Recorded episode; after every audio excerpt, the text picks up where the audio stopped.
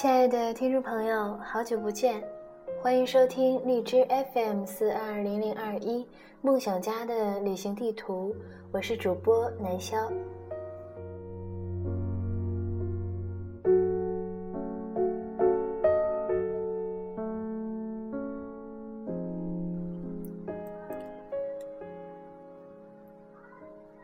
因为自己特别浮躁。所以决定以看书的方式来填补自己空虚的内心。书倒是看了不少，大多都是书写别人的传奇人生，似乎与我无关，又似乎能从故事中看见自己的影子。就像是，如果当初我的选择不是这样，也许现在我的人生会截然不同。有的时候我会害怕面对现实，因为现实太残酷，就会把现实圈起来，然后远离它，好像这事儿与我无关。然后我说服自己相信命运，催眠自己，命运都是上天安排好的。殊不知，命运是自己曾经有意无意选择的结果。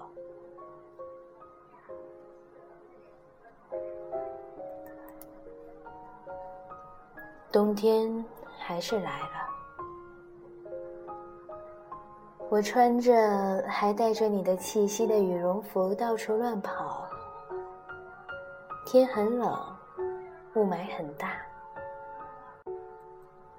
我会不由自主的想起你，想起上个冬天，我陪你去上山，被大狼狗吓得直往山下跑，想起我带着小黑第一次去剪毛，你拼命的阻挠我。剪完你还特别的喜欢，想起你问我自己能回来不？还用我去火车站接你不？不用是不？我在家门口接你啊。想起你给我做的油焖大虾、辣炒年糕、炸酱面、炖刀鱼，真的很想念，很想念。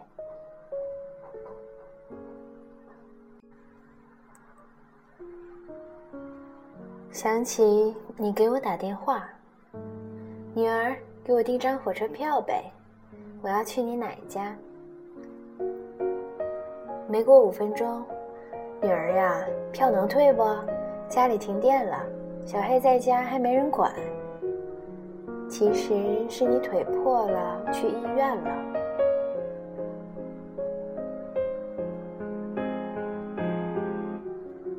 想起我第二天烤毛盖，头天晚上听说你住院了，坐了两个小时的公交车去医院找你，怕你在医院住不习惯，半夜我硬把你隔壁床打呼噜的那个叔叔给弄醒了。想起你离开的前一天晚上，我陪你上山。回家，你跟我说有点累了，我自己给小黑洗的澡，还打了他一顿。你说你别老打他。我很庆幸第二天早上在家没跟妈妈去单位。我实在无法想象，如果当时你自己在家会是什么样子。你把我从睡梦中叫醒，告诉我你不舒服，让我给你拿药。然后你躺在我床上，我一下子惊醒了，疯狂的给你找药，给你拿水。我把药和水都放在你手里，你说完了，这回完了。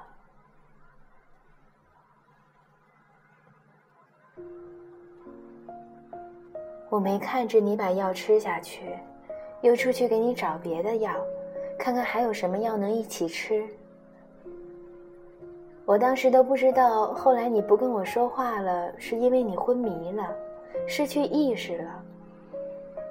我不知道那天是你的最后一天，我还在思考，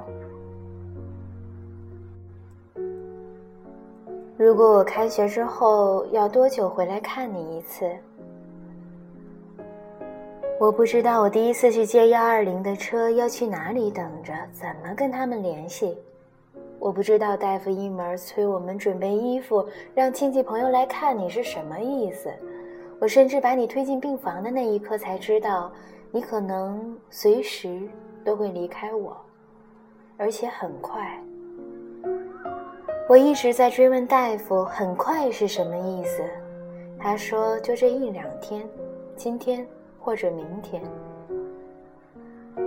在住院处大楼护士站门口，我推着你的床，不知道该怎么办，眼泪止不住的往下流。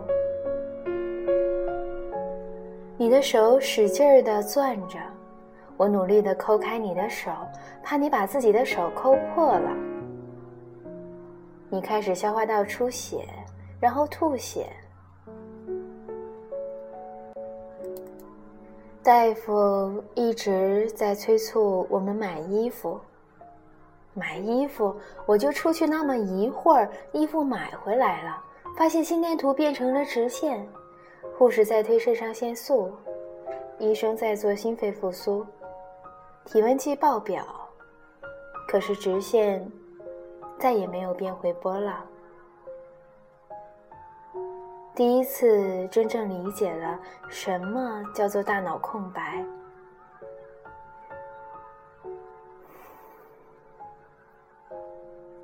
病房里站着乌泱泱一堆人，可是奶奶却没来得及看你最后一眼。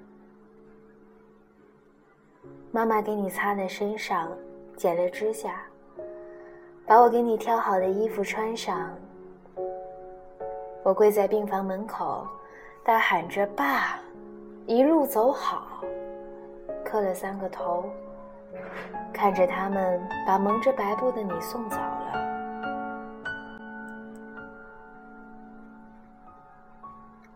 那天晚上，姑姑打扫家里时，发现我床上有药。你知道我有多么自责吗？如果我当时看着你把药吃进去，也许你就不会离开我了。我曾经一度把你的离开归结于我没有看着你把药咽了。我在殡仪馆的冰柜旁守了你两天两夜，白天很多来吊唁的人，闹哄哄的，晚上等他们都走了。我坐在旁边的沙发上，我不敢闭眼睛，满脑子的哀乐声，讨厌极了。我怕你出现在我的梦里，让我带你回来，而我又无能为力。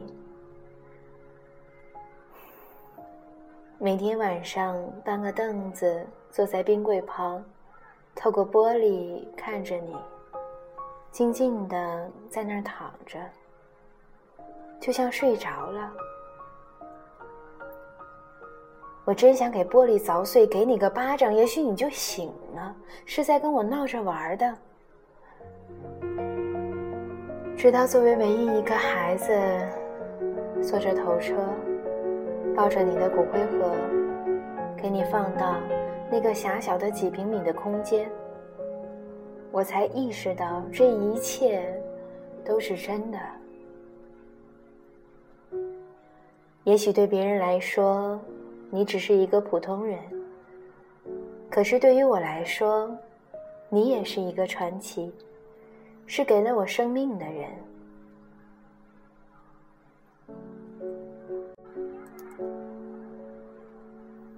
我曾经看黑狗达的皮囊，把自己看得痛哭流涕。别人都说这书写父亲那段写的特别好。可是别人不知道，对我来说，他写的就是如果你抢救回来的种种。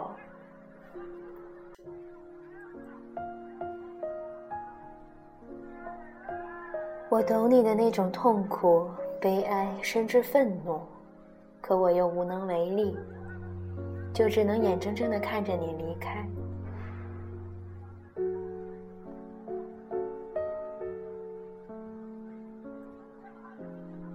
感谢你给了我生命，感谢你为我创造了良好的成长环境，感谢你从小送我去接受最好的教育，感谢上天让你来到这一世走了一遭，让我经历了你的辉煌与没落。这辈子你该经历的都经历过了。唯一还有一件事没做的，就是没有在我的婚礼上把我的手亲手放在我老公手里。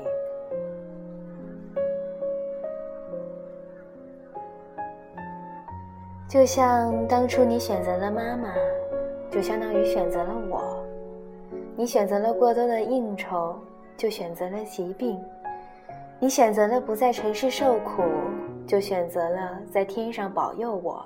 而不是在现实中保护我。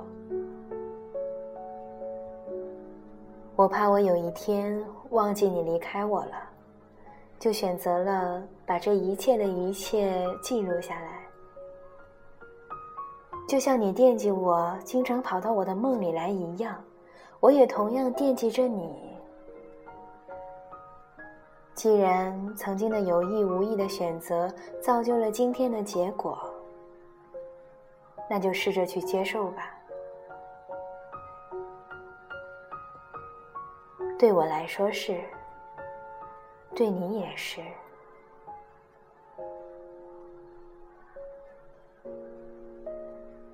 愿你在另一个世界一切安好。